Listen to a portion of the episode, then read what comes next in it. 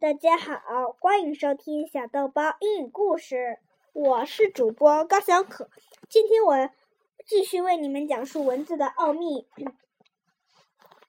上次我们讲到了“家”，现在我们继续讲“是”。汉语中有许多字的组成部件可以单独成字，“是”就是这样一个字，它是繁体字“叶”的组字构件。经文中，“是”是三片树叶相连的象形。到小篆，表示叶子的圆点变为短横，体现出草木发生的景象。从隶书开始，“是”字走向线条化，并确定了。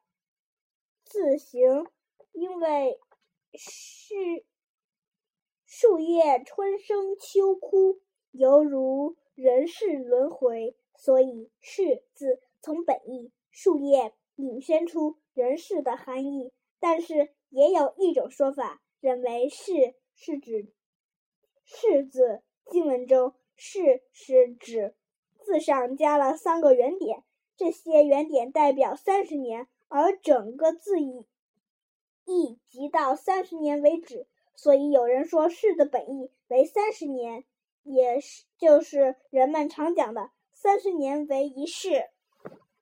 好啦，我们的“是”就讲完了，现在我们要讲“屯”。如果小朋友自己栽种过向日葵或者其他花种子，你应该见过那些种子破土而出、抽发内内芽的样子，细细的茎秆挺拔舒展，上面经常还带着没有脱掉的籽壳。我们的祖先在生产中也观察到了这种现象，据此据此创创造出了“屯”字，甲骨文中的“屯”。它描画的就像植物种子刚刚发芽生根的情形，情形。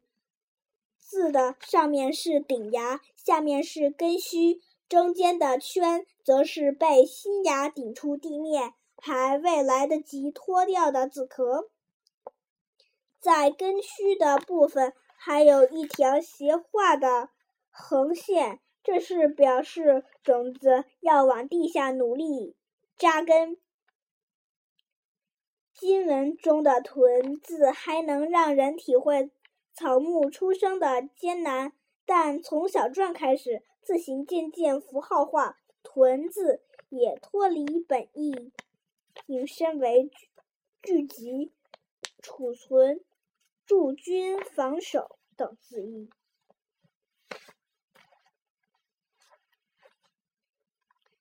好了，臀我们就讲完了。现在我们开始讲一。小朋友开始学习算数时，都是用手指，都是用数手指来进行加减运算。这种方法简单直观，很容易掌握。但你可不要小瞧它。我们的祖先出在生产生活中进行原始的计算时，也是借助手。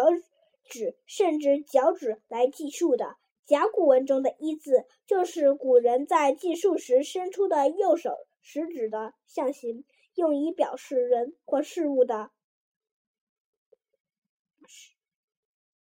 的最少数量。其后各自体成习甲骨文，没有坐字形上的改变。“一”字虽然方便书写，但极易被改写。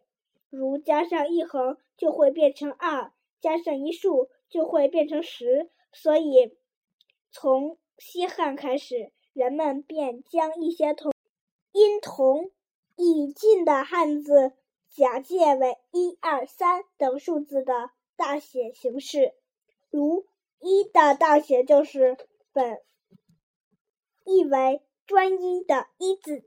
好啦，今天的是屯和一就讲完了。下次我们就要讲，你们喜欢我讲的故事吗？如果喜欢的话，下次请继续听吧。再见。